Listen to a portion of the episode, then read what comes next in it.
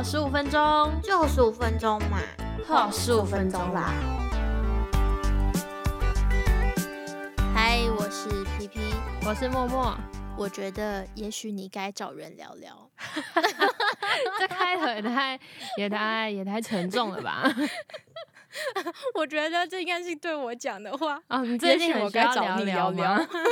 今天我们这集是要跟大家来分享每月的读书计划。对，然后是默默要分享的一本书。对，这本书的书名就是《也许你该找人聊聊》，它是一个智商心理师与他的心理师以及我们的生活。好酷哦！一个智商心理师与他的心理师，对，以及我们的生活，对。刚刚瞬间在听的时候，有一种嗯，他不就智商师，还有一个心理师。作者也有讲到说，在我担任心理师的所有资格里，最重要的一个是，我也是有血有肉的人，能够同理别人，他们才能做这个职业。那做这个职业会有一些职业伤害。书里到底说什么？感觉很棒。这本书它其实蛮厚的，它有将近五百页，就是我们一般在读的书，其实是。两百多、三百页左右，这本书有将近五百页。它放在架上的时候，我看了蛮久。我之前工作就是我们可以每个月可以选书嘛，然后我就一直在想，嗯嗯，我不要拿这本，我真的很想拿，可是我就没有勇气拿，因为它很厚。对，因为它很厚。结果在我就是要离职的时候，我的主管就送了我这本书，然后说 他是不是发现你一直看他，注定要读它了？然后我就没有想过，哎，我一。打开哦，我可以安静下来一个多小时，就是翻开就翻了看了一个多小时，是因为它里面都是个案的故事吗？对对对，这作者是罗蕊格利布，然后他就是我们刚刚说的，他是一个职场心理师，然后但其实他同时也有负责一些专栏的写作。那这本书呢，就是他结合了一些他的个案。然后来写的，但是因为个案都会有一些隐私嘛，所以他是让好几个个案穿插，然后把它编织成不同的角色这样子。那里面呢会有作者之外，还会有五个，有一个是他的心理师，叫做温德尔，另外四个是他的个案。我今天会分享两个个案，但是我先讲另外两个，我不会讲到他们的。还有一个个案叫做丽塔，那她是一个。呃，离过三次婚的一个女生，她因为就是对人生充满了失落、失望，觉得人生没救了，她就来找作者做心理咨商。然后呢，他给自己的一个目标就是：如果我在七十岁的生日之前没有让我的人生变好，我就要结束我的人生，懂吗？就是。你要不就是让我的人生变好，要不我就结束我的人生这样子。有种被威胁？没有没有，就是他他自己给他自己的一个目标，但是他就跟作者这样分享。他七十岁的生日期就快到了，所以里面会讲到作者如何帮助他，就是从他的婚姻感情问题里面去找到他真正的问题是什么。好，那另外一个是夏绿蒂，夏绿蒂是一个很年轻的女生，那她常觉得很焦虑，然后对工作也很厌倦。然后跟父母的关系也不是太好。那夏绿蒂有一个非常莫名的坚持，他每次做到他的心理智商室的时候，第一件事情是把他的家当都拿出来，就从背包里面拿出他的墨镜，然后拿出什么什么什么，然后排好，然后离开的时候再一一的收进去。就有一个这个莫名的坚持。对，那我今天要分享的是另外两个个案，一个呢是叫做约翰。那约翰他是一个好莱坞知名的制片，然后他就是经手了很多很厉害的电视剧，但是呢，他就是觉得他身边都是白痴，他每一次到职场室都跟。作者说：“那个谁是白痴，谁是白痴。”然后作者每次都想说：“那我也是白痴吗？” 他就是一个被工作压垮的人，然后但是他又很注重他的工作，因为他经手很多很厉害的电视剧嘛。他其实很有趣，因为他不想让别人知道他有在智商。他其实有推荐他的太太去做智商，但是他的太太不知道他其实也有在智商。所以呢，他每次付钱的时候，他都不刷卡，因为被发现嘛，他都付现金。然后他就跟作者说：“你就像是我的情妇一样。”就是态度非常的高傲嘛。谁会对心理智商师说你是我的情妇？我傻眼了，难怪会一翻开就想要继续看下去。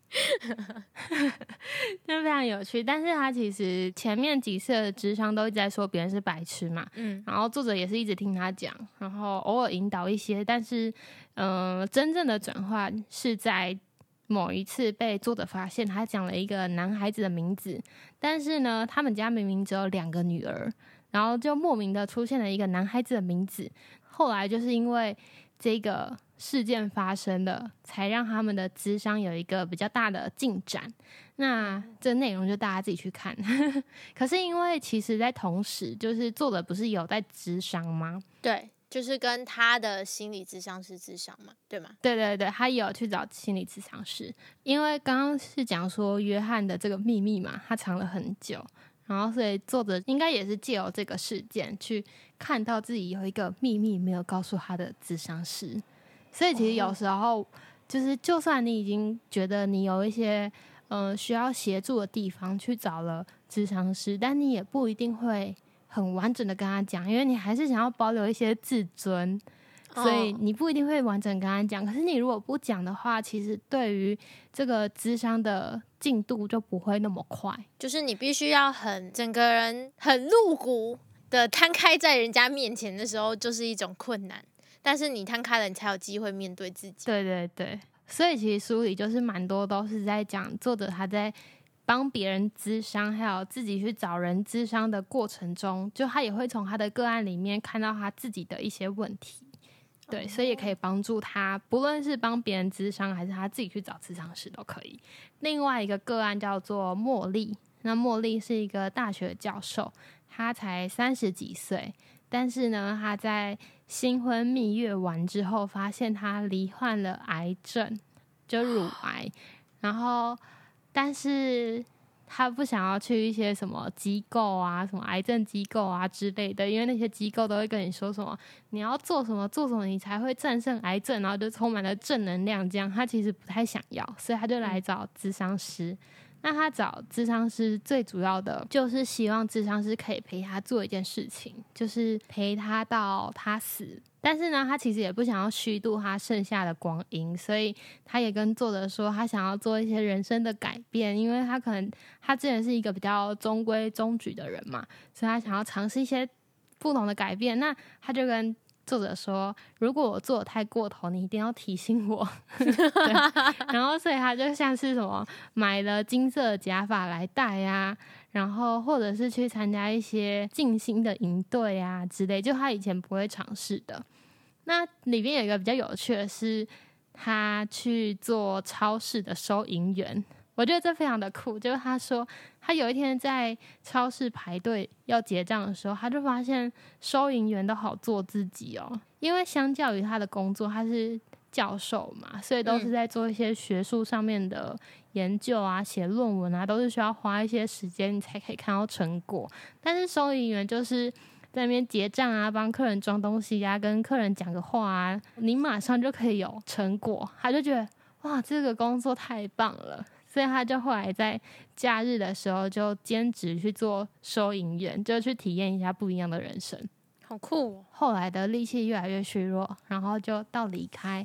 然后离开的时候，他就请作者去参加他的告别式。那他的告别式其实不是告别式，他希望做成一个告别派对。你在这个派对上，你想哭就哭，想笑就笑，都可以。就是他不想要很震惊的让大家就是把他送走，就是可能不敢哭啊，还是什么，就是希望大家可以在最后也留下有茉莉存在过的这个痕迹。然后我觉得哇，这个就是对于生命的态度真的是很宽广的。它里面的编排就是讲了他自己去做智商，然后帮别人智商，所以他会是以上的几个角色穿插在一起的。他可能一下讲约翰，一下讲他自己，然后你就会很迫不及待想要再知道，哎、所以约翰刚那件事情怎么没了？然后你就一直翻下去，好像连续剧哦，后面我的到底发生什么！事情呢？难怪会一直 哎、想我觉得这，本如果拍成连续剧蛮好看的。感觉应该要翻拍一下。那我最后再补一下，就是为什么作者要去找心理咨商师？其实是因为他分手，他分手了，对，其实是因为他分手。所以他就去找咨商师了。对对对，他的分手其实是就是他们已经要准备要结婚，然后当天他们还在讨论说，哦我们周末要去看电影。讨论的时候，他就发现，哎、他的另外一半的脚就是一直在摩擦，到底是为什么有这个动作？因为他们当智商师就要去观察别人的那个行为嘛，所以他就问他说怎么了，嗯嗯嗯然后她男朋友才跟她说。他要跟他分手，然后分手的原因是什么呢？因为作者有一个小孩，他已经八岁，他的另外一半有两个小孩，可是他另外一半小孩是已经要读大学，就是要出去了，所以他另外一半跟他说：“我不想要再陪一个小孩度过十年之后，我们才可以有自己的生活。”所以作者就崩溃，想说。我都已经要结婚了，然后你现在才跟我说你不想要有一个小孩再陪他十年，那你前面都在做些什么？然后什么什么的，就是各种你可以想到的歇斯底里。然后，所以他的朋友就也有建议他说，不然你去找智商师。但是他其实，在智商的过程中，不完全都在讲他的感情生活，也有讲到他自己的生活，然后也有讲到就是他是如何从他。分手这件事情，去看到她对于感情的态度，因为她可能觉得她真的很爱她男朋友，但其实有一些事情是被她疏忽的，平常都把她装作没看到那种。对，所以我觉得真的很好看。感觉真的应该好好读一读，因为里面的故事我都好喜欢哦。光是听你这样讲，我就想要看了。嗯，感觉看下去应该跟你一样，就是两三个小时都不想要停下来。那我在最后的话，也想要跟大家分享几个我在书里面看到很喜欢的句子。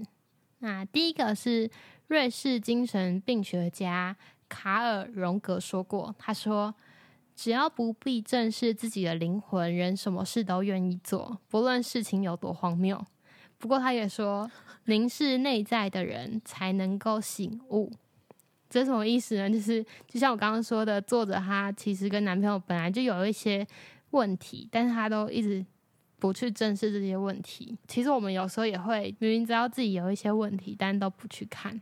我们都选择，可能你现在难过的时候，你都不正视你的难过，然后你就选择用嗯划手机啊、追剧来抵抗这个难过，然后你的难过就在你的心里。等到他哪一天是不是在说蹦我？那我就我也不知道。对，他有一天我感觉你今天很针对我，其实根本没有。对号入座，但我我觉得，对对，嗯今天不知道为什么莫名的想要对号入座，就是有那种难过，但是假装没看见。对对对，所以其实我们应该要花更多的时间去观察我们的情绪。嗯，那第二个呢？这个我觉得也讲的很好。他说，不论两个人的关系有多好，有时候你就会受伤；不论你有多爱一个人，有时候你就会伤到对方。那这也不是因为你想要伤害他，而是因为你是人，所以无可避免的你会伤害到你身边的伴侣、父母、子女，或者是你的好朋友。同等的，他们也会伤害到你，因为在追求亲密关系就是会受伤。可是亲密嗯关系的美好之处，就是在于它有弥补的，它有弥补的空间。就是受伤了，你还是有机会可以擦药贴上 OK 棒 的那种感觉，对对对，但是可能那个疤痕还是会在，但它还是会愈合。就是我们不用一直去执着在我跟谁的关系里面，一定要非常的美好，绝对不会有任何不的完美吵无缺，绝对不会有这种事情的。但是正因为有争吵，你们才会有更了解对方的机会。下一个句子跟上面这个也蛮有相关的。他说：“人是在与他人的连结里成长的，生命中的关系不会真正结束，即使你再也看不到这个人。那关系亲密的人会继续待在你心里某个地方。”他们会唤起你的回忆，不论你有没有察觉到。就不知道你有没有那种，就是可能以前的朋友现在没有在联络，然后你可能在做嗯某件事情的时候，你就是会想到他。有啊，我超多的。